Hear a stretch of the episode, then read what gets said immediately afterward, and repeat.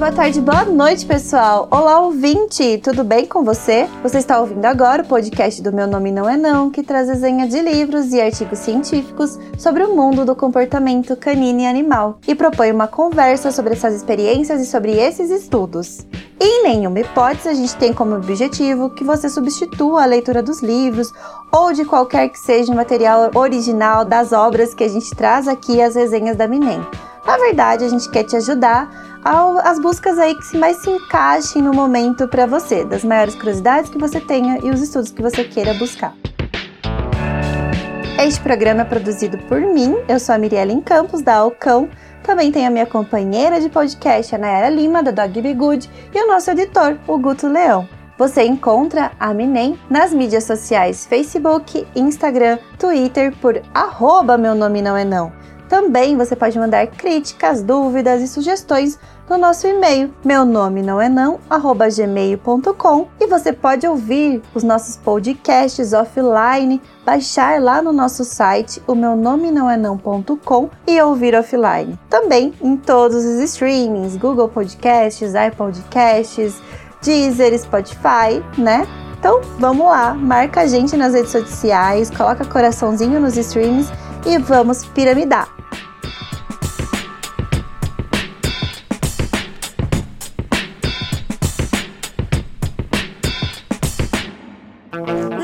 Pule, não puxe, não lata, não morda, não suba. Ei, meu nome não é não. Hoje eu tô sozinha, então é dia de drops e hoje a gente vai falar sobre Staffordshire Bull Terrier. E o nome do artigo é Staffordshire Bull Terrier in the UK: Their Disorder, Predispositions and Protections. Este artigo, com tradução livre para o português, se chama Staffordshire Bull Terrier no Reino Unido. Suas predisposições de desordem e proteções. O artigo foi escrito pela Camila Pegran, Katia Wohan, David Brodell, David Kirsch e Dan G. O'Neill. A revista que publicou este artigo foi a Canine Medicine and Genetic, no volume 7, o artigo é o 13, setembro de 2020. Este artigo ele é muito atual. Bom, o título já traz uma raça específica, o Staffordshire Bull Terrier.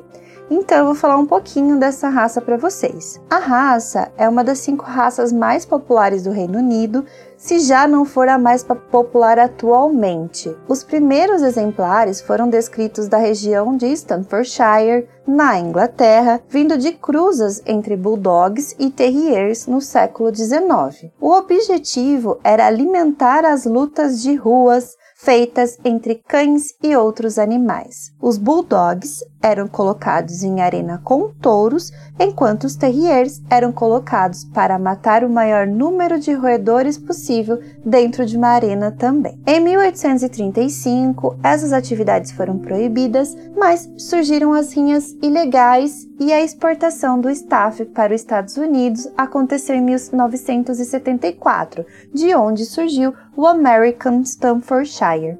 Aí, após 100 anos dessa proibição das lutas, a raça foi aceita pelo Kennel Club, que é uma cultura ali dos ingleses, né? Kennel Club oficial. Esses dados da raça eu tirei do site fanaticbulls.com.br. Lá tem mais falando sobre a raça. Agora que a gente conheceu um pouquinho mais sobre eles, vamos para falar sobre o artigo.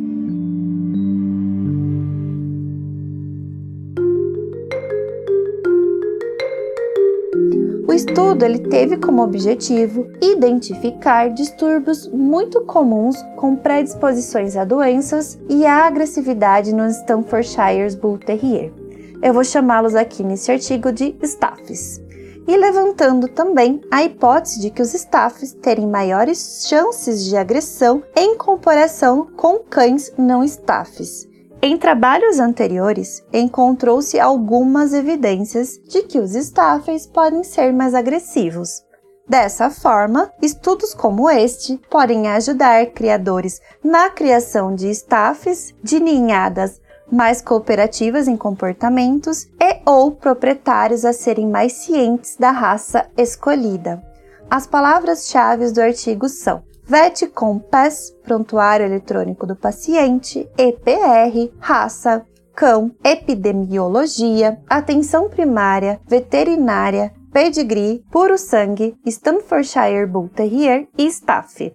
No método, foram coletados registros clínicos de uma amostra aleatória de cães de todos os tipos, sendo revisados para extrair os diagnósticos mais definitivos para todos os distúrbios existentes em cães durante o ano de 2016. No programa Vet Compass do Royal Veterinary College, no Reino Unido.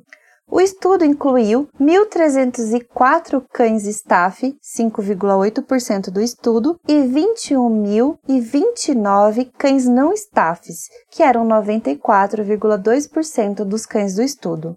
Os campos de dados disponíveis para os pesquisadores do VET Compass incluem um identificador de animal exclusivo junto com a espécie, a raça, a data de nascimento, o sexo, o status de esterilização, status de saúde, peso corporal e também informações clínicas, de notas clínicas, de textos escritos de forma livre pelos veterinários que atenderam esses cães. Os termos e diagnósticos resumidos e também tratamento com datas relevantes. A lista combinada para se entender os distúrbios foi de 36, incluindo 30 distúrbios mais comuns em staff e 30 distúrbios mais comuns em não staffs. E foi a combinação desses é, do link entre esses distúrbios que fez a, a combinação do estudo. A análise inclui uma amostra aleatória de 22.333 cães que são equivalente a 2,5% dos cães do Reino Unido no ano de 2016 que passaram por tratamentos veterinários. A população de cães é de 905.544, na verdade. As raças mais comuns que incluíram é, no estudo foram os labradores retrievers, Jack Russell Terriers, Shih Tzus, Cocker Spaniels, junto com 26,8% de cruzamentos, ou seja, os nossos famosos SRDs aqui no Brasil. Os resultados foram diagnosticados que, em um nível específico de precisão diagnóstica, foi observado um comparado a nível matemático com análise multibilaterais e também com acervos de Excel que os staffs tem predisposições a distúrbios convulsivos, distúrbios metabólicos hereditários que podem resultar a convulsões, é, distúrbios de, relacionados à dermatite atópica, que não são dados tão diferentes de outras raças. E com maior porcentagem, foi relatado que os cães têm predisposições para pretensões à luxação da patela, também para endereopatia, que são doenças do, do trato intestinal, e também para distúrbios dentais, cardiopatias e doenças do trato respiratório. Neste sim, os, os American Staffordshire, né, os staffs, foram diagnosticados com predisposição. Agora, em se tratando da agressividade, muitas dessas predisposições relatadas tinham sido documentadas há mais de 20 anos, e é possível que tenha havido uma mudança no comportamento da raça, com mais staffs aí sendo mantidos como animais de estimação de famílias, ao invés de serem aí símbolos de status ou de rinhas, ou, né, como historicamente eles têm sido relatados, reduzindo então os níveis de agressão da raça. Os resultados do estudo atual sugerem que os proprietários em potencial que visitem centros de adoção devem evitar preconceito sobre o comportamento da raça, uma vez que, considerando a uma posse responsável, um lugar responsável e um ambiente enriquecido, os staffs podem ser sim cães de estimação adequado para qualquer tipo de família. Neste, tu, nesse estudo, não foi possível identificar causas primárias da agressividade, pois a análise de cães staffs e não staffs eram referente a cães que, a, que têm um atendimento aí ao longo do ano de 2016, 2016, né? E nesse grupo foi relatado agressividade como um todo e não foi destrinchado em subcategorias, mas estudos futuros podem ser mais direcionados a subcategorias usando este como base ou agregando a esse estudo. Os autores do artigo, eles alertam para a, a limitação ao artigo, né? Limitação ao estudo do artigo. Eles salientam que os métodos de coleta de dados são confiáveis, porém são de um único ano, no qual as patologias e distúrbios podem não representar o dos anos anteriores. Consequentemente, os resultados individuais para cada um dos distúrbios avaliados devem ser interpretados como exploratórios e não confirmatórios, porém se fecham com dados de patologias já direcionadas a essas raças. Concluindo, o estudo avaliou uma variedade de distúrbios e deve ser considerado exploratório, então, em vez de confirmatório. Ok, porém os resultados individuais eles devem ser confirmados em estudos a priori future, como eles chamam os próximos é, estudos que vão usar esse como base, aumentando assim a credibilidade dos dados encontrados neste artigo. A partir do número relativo de, de, a partir do número relativo de predisposições a proteções identificadas, não há evidências do que os staffs tenham maiores problemas de saúde geral do que os cães não staffs, incluindo a agressividade. O estudo levantou a hipótese de que os staffs teriam maior chance de agressão do que os não staffs, porém nenhuma diferença significativa foi identificadas ou chances dessas diferenças significativas aparecerem. O tipo de predisposições e proteções para distúrbios relatados sugere diferenças diagnósticas entre raças de cães que os trabalhos atu atuais já elucidaram e podem elucidar ainda mais, podem ajudar a elucidar ainda mais.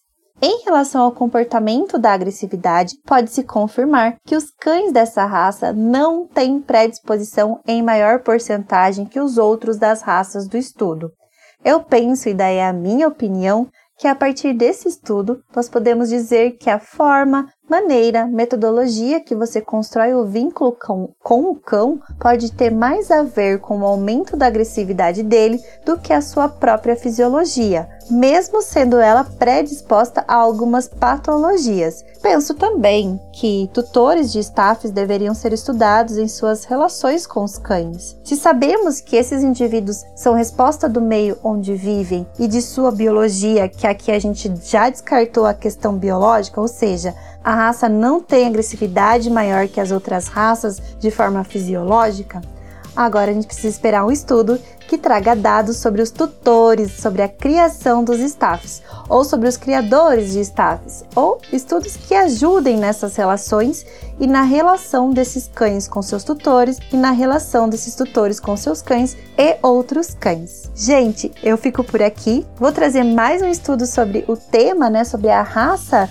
Staffordshire, sobre os Bull Terriers, sobre a linhagem dos Bulls. Eu espero que vocês gostem, fica essa promessa aqui que eu vou cumprir. Então sigam a gente nas nossas redes sociais particulares. O meu é arroba cão. O da Nayara é arroba dogbegood, o do Guto é gutoleão. Até a próxima, tem mais drops e ainda tem livro para sair esse ano. Aguardem e tchau!